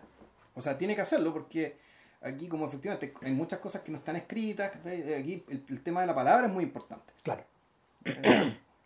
Entonces, claro, y, si, si tú quedas como una persona mentirosa, ¿cachai? nadie te va a confiar nunca nada. Porque no hay co- aquí las cosas no funcionan con contratos, funcionan con palabras. Claro. Entonces él dice, yo voy a interceder por ti, Garfin. Y efectivamente él lo va a hacer. Claro. Y aunque eso implique también cont- contarle la verdad al, al boyardo, que por lo demás ya, los, ya sabe parte Ya de la verdad, no claro. la sabe toda. Sí. Eh, en ese punto donde la película que ya, que ya está bien avanzada inserta un interludio, ¿Ya? Que, que es el de la posada. O sea, la posada creo que es después de la Después de- feria. después, o sea, perdón, primero la feria, cuando La llegan, feria. cuando llegan a lo que a lo más parecido que hemos visto una ciudad, Claro. en toda la película. Porque ni siquiera una ciudad, en realidad yo tengo la impresión de que es- ni siquiera un pueblo, me da la impresión de que eso, eso en realidad es. Entonces que como- una calle o, o, al revés, que una feria de paso. Yo creo que es un lugar donde todo se desmonta. Que ya nada es permanente, que es un lugar donde la gente se junta a comerciar. Ya. ¿cachai? El, Es como, es como, que puede ser que al, al- al final, a- algún momento. part- en- en- es como este grupo de casas del séptimo sello. Que hay, que, que hay, hay un momento donde llegan a un lugar que es un grupo de casas que no es un pueblo. Claro, esto y aquí te da la impresión de que la, eso que hay ahí, tú no ves, eso no es una ciudad, sino que es un mercado que se armó en ese lugar, en un Ah, en un cruce caminos, ¿cachai? La gente ser. de un camino y se arma. Bueno, el- ahí, Supuestamente Moscú tiene ese origen. ahí se transan, ahí se transan bienes, se transan metales, se transan Y monedas, se transan esclavos. se transan esclavos. Y, y, eh, antes se ha discutido, de hecho, qué le va a pasar al niño. Claro. El niño dice, por favor, por favor, por favor, no me devuelvan donde el boyardo, donde, el eso, mercado. donde, donde el mercader donde me fugué, eh, que me va a matar, weón. O sea, así. Claro. Entonces, a partir de las decisiones y las consideraciones, te das cuenta que, claro, que Costa, que Costa, Costadín, ¿se llama Costadín? Sí, Constantín. El, puta, tú a poco te vas dando cuenta de que efectivamente esto es una. Aquí lo que se está denunciando no es un no, no, no es una persona, sino una estructura. Porque este sujeto, efectivamente, es un sujeto que, puta, que quiere hacer el bien o trata de hacer el bien eh, dentro de lo que la estructura se lo permite. Sí. Eh, ¿Cómo se llama? Constantin. Sí. Y eh, dice, ya ok, no te voy a entregar al mercado, pero tengo que vender. Pues, bueno. Entonces él llega, lo vende. Chuta, no, y empiezan los gritos, pues, el niño. Sí, no quiere. el niño tampoco se quiere ir eh, con cualquier hueón, No, porque no sabe, porque sabe que con esto, a esta altura ha desarrollado el instinto, con esto puede estar bien. Mm. Pues, pues, son más o menos seres humanos, pero claro, si te venden, te puede agarrar cualquiera. ¿De quién lo cumple? Esto me he olvidado. No, hueón cualquiera, X. X, ¿cachai? Con pinta de boyardo, o sea, ¿por qué? Porque tienen las ropas así orientalizadas. No, el niño se va llorando, man. Sí, pues. No, después de una, des- después de una, ¿cómo se llama esto? De una, ah, oh, estoy, está mal, un, de un regateo, weón, puta, muy noble, weón, ¿cachai? Respecto de cómo se referían al niño como un pedazo de carne, ¿cachai? ¿A cuánto pesa? Y lo suben a una balanza. Weón, No, pesa tanto, pero tiene todos los dientes, puta, así un par de Ah. dientes rotos, weón. Ya, pero, no, pero sí se ve inteligente, ¿cachai? ¿Qué sé yo? no, pero ¿sabes qué? No, pero no tiene papeles. Ah, no, no, entonces no, cinco taleros, cuatro taleros. Ya, dejémoslo en cinco, he partido en diez. Bueno, ya, trato hecho. Se dan la mano, toma la plata, se agarra el niño, ¡pum! se fue. Y así como llegó este niño, Se fue. se fue. Eh, y tú- y- Y, y- y en esta feria, ojo, que el- lo que es llamativo, porque este, este es el lugar donde se ve más gente al mismo tiempo a lo largo de toda la película. Porque efectivamente es como una ciudad, donde está lleno de gente vendiendo y comprando cosas, ¿cachai? pero sin embargo no se ve que hubiera casas. Por eso digo que da la impresión de que más bien es un lugar donde la gente se junta ¿cachai? a comerciar desde, desde distintos lados. Y eso suele ocurrir en cruces de camino. Y donde más incluso está ahí una rueda de la fortuna, pues, es verdad. ¿cachai? Como la, como la cola de cualquier parque de diversiones que hay, ¿cachai? Pues La Sí. gente sube y baja, weón, ¿cachai? En esta rueda. Todo hecho de madera, pues, weón, con tecnología del siglo XIX. Claro. Del siglo XIX con tecnología medieval. Esas ruedas deben ser invenciones del 17 o de por ahí, ¿o no? No sé. Yo sí sé que la montaña rusa, ese es un invento ruso. ¿cachai? Es el invento ruso porque a este le gusta tanto la velocidad que efectivamente eh, eh, construían rampas bien grandes, Más menos altas, y se tiraban trineo para abajo, ¿cachai? Les encantaba, les encantaba. Esto de deslizarse, ¿cachai? Los vuelve locos. Es una cuestión que les fascinaba. Bueno, hasta el día de hoy, si esa es la razón por la que los rusos filman, por la que los rusos tienen frente al parabrisas los GoPro, weón. No sé por otra razón. Ah, también, pero, pero, pero también está esta weá de, oh, de acelerar, pues. Claro, pero era porque eh, llegó un momento cuando los buenos que no tenían plata se tiraban a los autos ¿cachai? y eh, para decir que alguien lo había atropellado. Que todo lo había atropellado por imprudencia y qué sé yo. Entonces la cámara sirve para que tú sepas que el weón que, se, que atropellaste en realidad se tiró. Por eso, cuando de repente ven que puta, está cayendo un asteroide, weón, que está en medio del territorio ruso en Siberia, es Siempre porque un está- auto tiene una cámara, porque está Siempre está prendida. Siempre está prendida para que no se los caguen, weón, que está con los accidentes de tránsito in- inventados. Eh, el, bueno, ahora son tres en esta historia. El niño se fue. El niño se fue. Fue llorando, no Claro. supimos más. A lo mejor se convierte en un carfime en el futuro. Si ya huyó a esta edad, puta, Claro. puede que huya de nuevo. Sí. Es re probable. Hmm. Y la cosa no va a ir bien tampoco. O sea, eh, en fin, el... ahí es donde llegan a la posada. Claro. Y la posada también es ba- bastante grande. La posada también es un lugar ya más cerrado, más, más apretado, donde están las distintas mesas de gente hablando, ¿cachai? distintas cuestiones. Eh, muy bulliciosos, muchos de ellos muy curados, ¿cachai? gente que no se conoce, que entraba en la conversación muy fácilmente. Eh, Volvemos a esta idea de que entablar conversación también implica contarse dichos, contarse Exacto. historias, cantar. sí, esto que dices tú me gusta mucho, esto de que ciertos dichos func- funcionan un poco como una, como una clave, como una llave. Bueno, es lo, Una llave que te permite entrar. es lo que, es lo que de- Chichek, es lo que Chichek dice a propósito del humor ofensivo. Que ahí bueno, está en YouTube apare- aparece a a veces cuando, cuando habla del humor y del, del absurdo y, y de la corrección de la, de la, de la anticorrección política en el fondo que, que ese humor ofensivo sobre todo el humor el humor a costa del pueblo vecino Ya. o el humor a costa del el humor a costa no sé De Chernobyl. Claro. ¿no? Y en, en el caso de nosotros, ponte tú el humor a costa del boliviano, del argentino, del o peruano. el chiste, ¿eh? o el chiste gallego en España, weón. Exactamente, claro. Funciona como aceite, ya. como grasa que disuelve la tensión. Sí. Ah, bueno, eh, también me acordé otra vez que en algún, que, que en algún momento Constantin empieza a hablar de los defectos de los distintos pueblos de Europa. Oh, sí. Y claro, eso era, era bien llamativo también el hecho de la, del fondo, como tú, en este lugar hiper parroquial, sí tenías una idea, ¿cachai? De que existía un mundo grande allá afuera. En afuera. Una afuera, ¿cachai? Pero el cual también tenías que reducirlo y comprenderlo a partir del prejuicio. ¿Mm? ¿cachai?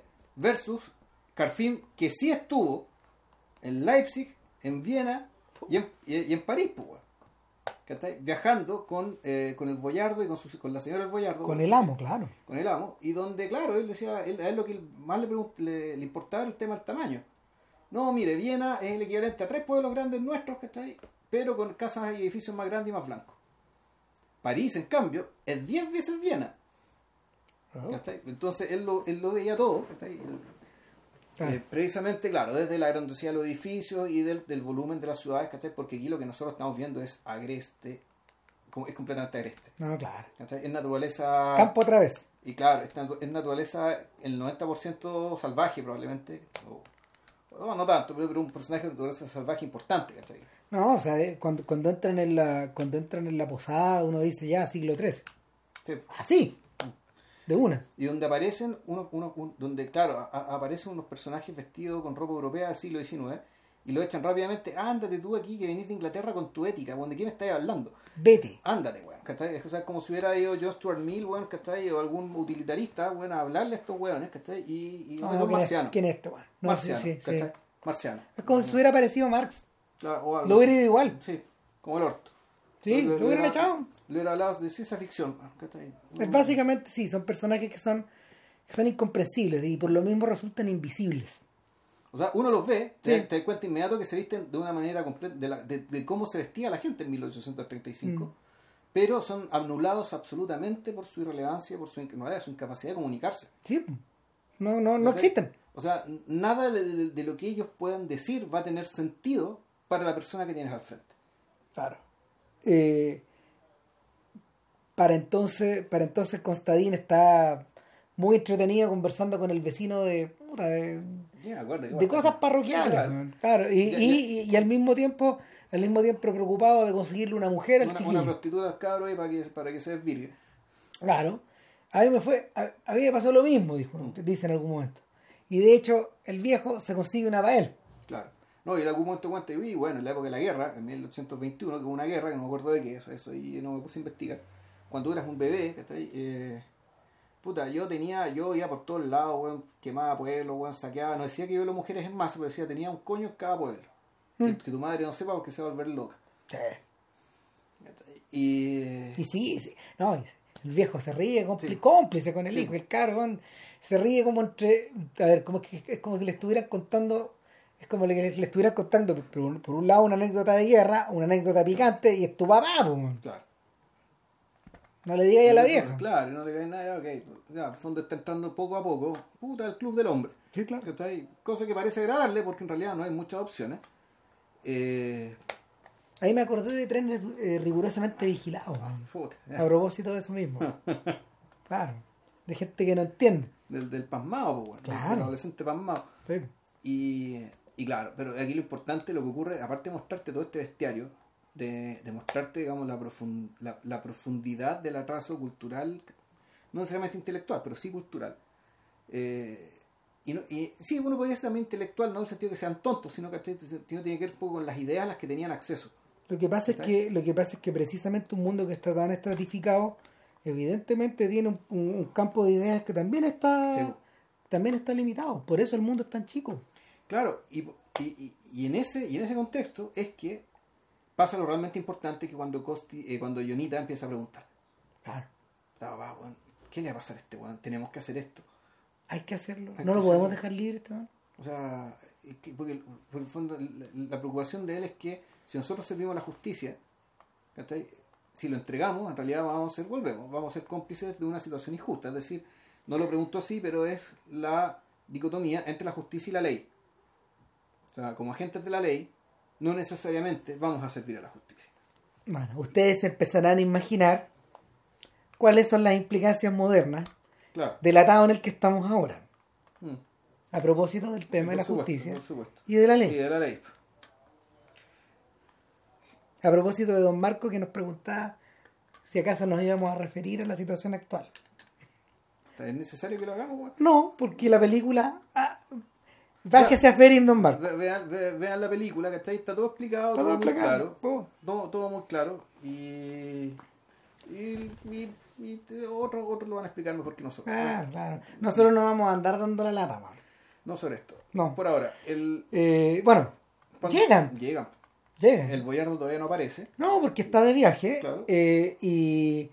puta, Constantín va inmediatamente donde la dueña de casa. Sí, la tienen encerrada en una, en una torre. En una torre, en una te- suerte como de ático. Y tú te das cuenta que ese ático parece que para eso era, po.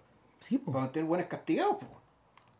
O, pa- o, o de repente si alguien tenía algún tipo de educación religiosa y se, reza- y se rezara arriba para que nadie lo hueve, ¿cachai? Pero era claramente un, lugar de confinamiento. Ahora, por otro lado, yo pensé, a ver, puta, pensé, bueno, a lo mejor este es el lugar donde el boyardo mantiene a la mujer para que nadie la vea.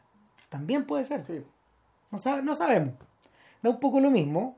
Lo que sí sabemos es que está presa en esta enferma. casa grande. Y, y media enferma. También ¿no? enferma, sí. Sí, sí.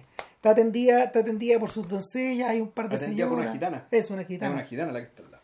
Eh, y finalmente eh, ella niega Claro, al principio. Eh, dice, no, ni cagando, esto no pasó. claro. Eh, no, esto no hablo. No, y de, no, eso, de esto no voy a hablar. De esto no voy a hablar. Y, y solo alimenta solo alimenta la curiosidad de Constantin. Que llega con la bala pasada y dice, no, me cagaron, me están mintiendo. Mm. Esta weá pasó. Ya estoy convencido que esta weá pasó. Y llega el boyardo. O sea, no, pero al final él, le- él- él le dice, oiga, Eso. tengo que contarle la verdad y dígame porque si no, este realmente lo va a pasar mal. O sea, esto va a ser grave. Entonces, la esposa dice, ya sabe que ya diga la verdad, porque ya para que no la, no la agarre tanto con él. Claro. La, la señora lo dice. Ya más bien entre agotada, cansada, ¿cachai? Fatigada un poco por la culpa también. Bueno, llega este weón. Llega el boyardo y lo que te muestra es lo que describimos al principio. En el fondo es un turco. Sí. Tiene un gorro ridículo de turco y te das cuenta. En el fondo, la, la ridiculez y la poca practicidad de la ropa y el atuendo es precisamente un signo de distinción social en el momento en que todos los demás necesitan trabajar con ropa cómoda, práctica, útil.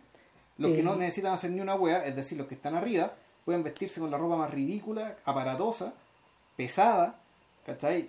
Deforme, y todo eso es el boyardo. O sea, el boyardo llega con un gorro, weón, que parece un jarro, un jarro, un, un florero, weón. ¿Cachai? El boyardo parece un tucán, weón. Parece cualquier wea. Sí, sí. Está que, eh, es increíble que en blanco y negro eh, ese ridículo igual sale exacerbado a todo Sí. chancho. Impresionante. Claro, porque en colores, claro, al final te un parecer un pavo, un pavo real, un pavo Ahora, el. Pero, eh, pero ahí está lo, lo, lo perverso es que ya llega este, este personaje con, con, con ropa ridícula. Eh, absolutamente, volvemos, tan culturizado. Me parece un pachá turco. Mm. Eh, pero tú, tú te das cuenta que, además, bueno, tiene una especie de doncella que lo, lo acompaña a todos lados y la película te hace, te hace ver muy claro, ¿cachai? Que claramente se está comiendo esta niña, pues, weón. O sea, que es, es su actual pareja, su pareja sexual es esa, por eso tiene a la esposa botada arriba, weón, y le da lo mismo. Y probablemente por eso mismo la esposa además se anda metiendo con cualquier otro weón que pille, ¿cachai? Porque hace tiempo que la esposa fue reemplazada por esta mujer más joven. Las cosas cambiaron. Y Claro. que, que- que todo esto es una cosa también al lado de este Sí, gallo. po, además, y el y eso que bueno, el, el cristianismo apela por la monogamia, pero Eh. este, en el fondo este huevón es un turco, ¿cachai? Que eh, los musulmanes son polígamos, y este huevón en realidad, y, y, y cuando, y, la película es tan sutil, huevón, ¿cachai? Que cuando este tipo empieza a hablar del castigo que le da a su esposa, la mina joven sonríe, Sí. ¿cachai? Como si fuera una rival, ¿cachai? Como si fuera un harem. esta. Claro, le Es va a un llegar, harem le va a sin llegar. serlo, ¿cachai? Claro.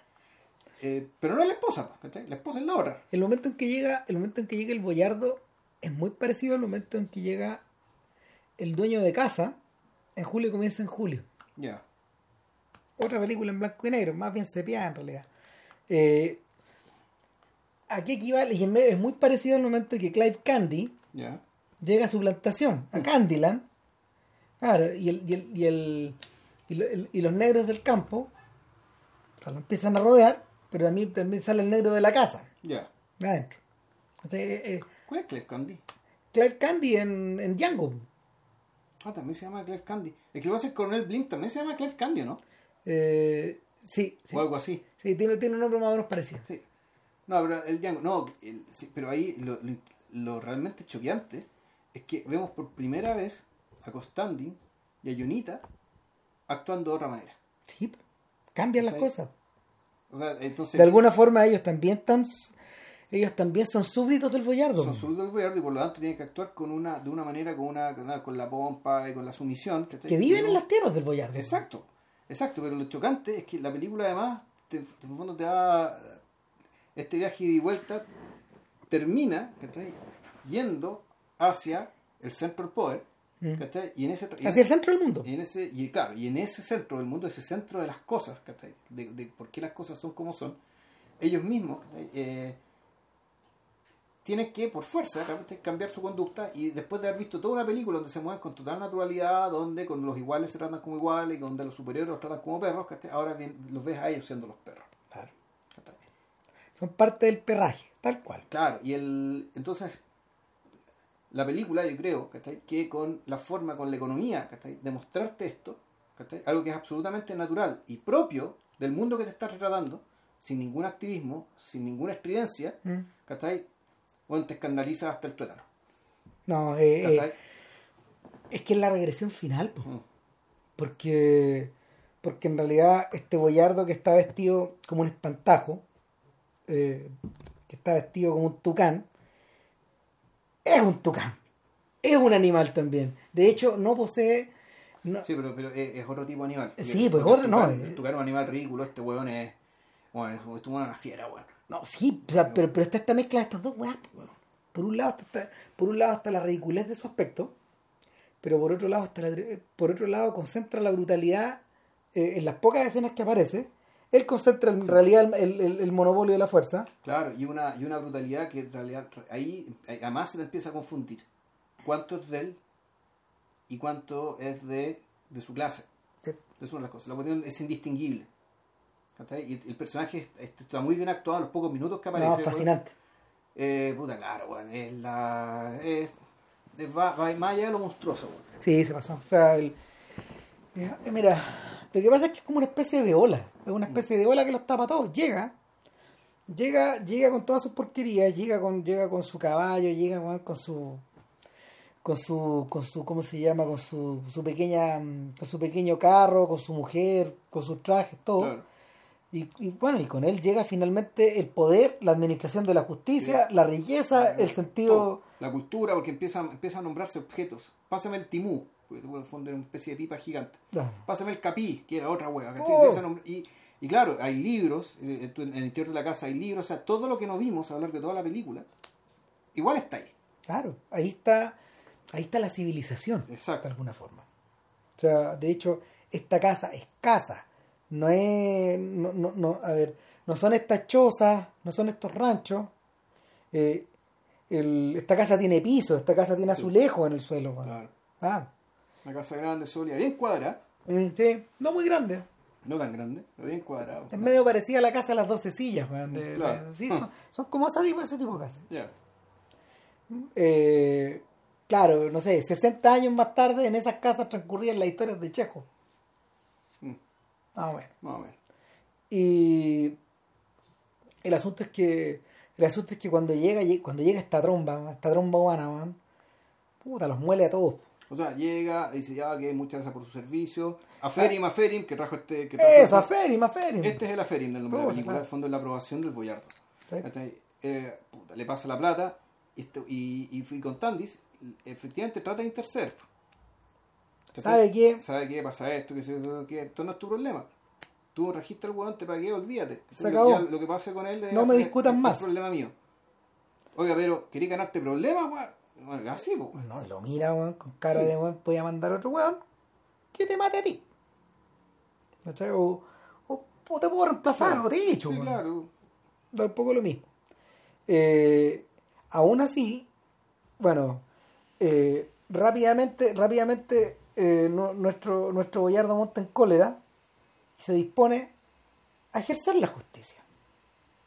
Tráiganme a Carfín. Traiga mar- claro. Chuta. No, y ahí, puta, no, No, ahí se no, no, no voy a decir ni una weá. O sea, de ahí para adelante, no vamos a decir qué pasa, man. No, ¿para qué? Eh, pero de, de ahí para adelante, de ahí para adelante viene la tormenta, porque de alguna forma eh, empiezan a interactuar y empiezan a emerger frente a la cólera del boyardo eh, las, las distintas sensaciones, los distintos estratos, eh, las distintas eh, los- los dis- la- la- las distintas capas geológicas que hemos ido mirando de alguna forma, o, o capas jerárquicas. Aparece la mujer, Sí. el propio Carfim habla, habla, el- ha- habla también el, habla también el alguacil. Hasta la Eh, esposa trata de hacer algo. weón. no, espérate, Sí, los propios gitanos, sí. los súbditos del boyardo, ya pues, maten a este weón. No, no, o sea, eh, el, todo, todo, todo se subvierte de alguna forma. Y, y el no sé, uno, uno, uno se acuerda de, uno se acuerda de linchamientos, uno se acuerda de detenciones ciudadanas, uno se acuerda de de, de abusos policiales. eh, Claro, ¿no? y, bueno. y donde pasa esto de que en el fondo, cuando este tipo trata de arrancar, el resto de los gitanos, en vez de dejarlo que escape, lo No. tienen que pillar. Pues. Sí, Lo claro. pillan. No, y, y, y asusan al boyardo. Ya, pues, maestro, no sé. Mi señor. Y el y de alguna forma, de alguna forma lo que lo que uno tiene delante finalmente no parece, a ver, parece el triunfo de la barbarie. Parece parece la, la afirmación definitiva de que, de que vivimos en tiempos medievales. Eh, de que están más cerca de lo que creíamos Exacto. y, y de que en último término ley y justicia puta No, no son lo mismo. no Entonces, claro, a ver, pasa lo que tiene que pasar. Y la película termina con, eh, y también parece un, gesto, un gran gesto de la película, que donde Costandis le habla y le habla y le habla a Jonita tratando de, explicarle por qué lo que acaba de pasar no es que esté bien, pero así son las cosas y no hay mucho margen para Mm. que cambie, que ta, ta, ta, ta, ta. y tú te das cuenta que ese parlamento, más que reafirmar nada, lo que está haciendo en realidad está contrarrestando una máquina que ya empezó a pensar, que es la cabeza de Jonita claro y la cabeza también de nosotros, ¿cachai? y que va a seguir pensando de que como, como claro, de, de que el de que el cambio, lo que se conoce como cambio, y cambio social, y cambio cultural, y cambio ideológico, digamos, ¿cachai? se produce en, en este tipo de instancias, ¿cachai? Cuando, al, cuando, en este caso, se produce el conflicto entre lo que está escrito, entre la, en- por una parte entre lo que está escrito, y entre las jerarquías que supuestamente nos movemos, ¿cachai? Con puta, el contacto humano, el conocer al otro y entender las razones del otro. Una vez que, una vez que se dio ese conflicto, si se dio esa contradicción, la cabeza de Jonita ya no va a descansar más. Y se espera que la cabeza de nosotros tampoco. Exacto. Una, y, una- y, y cuando termina, te- y sigue la película donde está Costandis tratando de ponerle palabras, ¿cachai?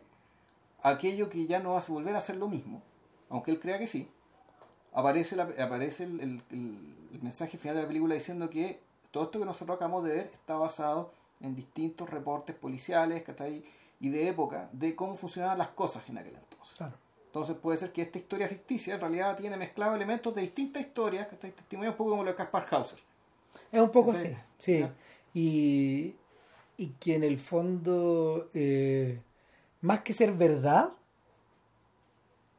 más que ser verdad, más que estar basado en la vida o en la desgracia de alguien o, en apellido, las ¿no? aventuras de alguien, esto fue. Exacto.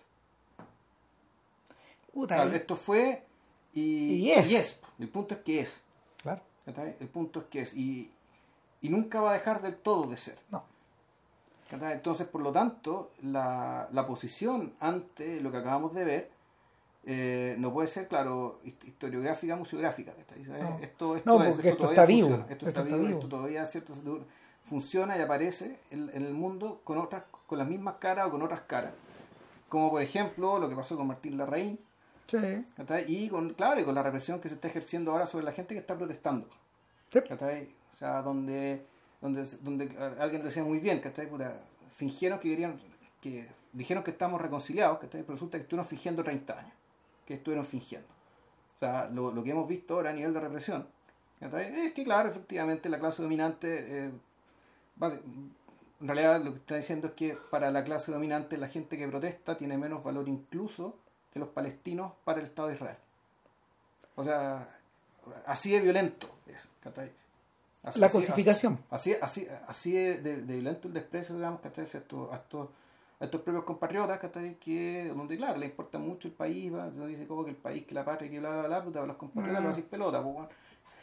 Entonces, el, esta película, volvemos, sin activismo, sin estridencia, ¿cachai? Puta, con una, con una mano impecable en términos narrativos, ¿cachai? Y, un- y también, y con un, un gran cuidado a la hora de, de pintarte la ideología, es decir, la forma de pensar que sustentaba ese orden, ¿cachai? te lo explica con una claridad absoluta y una claridad que además ¿cachai? aplica perfectamente a como nos encontramos ahora, que está aquí en Chile, al otro lado del mundo. Así que ya saben. Así que ya saben, partan, partan a ver a Ferim. eh, Bájense a Ferim. Sí, bájenla y véanla y, y que la disfruten mucho. Y para la próxima semana o en dos semanas más, depende si alcanzamos o no, sí, sí o sí vamos a hacer de la The Deuce. de Deuce, de David Simon. de David Simon. Y. George Pelecan. Y Peleca, nosotros dos la producen, los churranos. Eso. Ya, que estén bien. Chau. Cuídense, chao.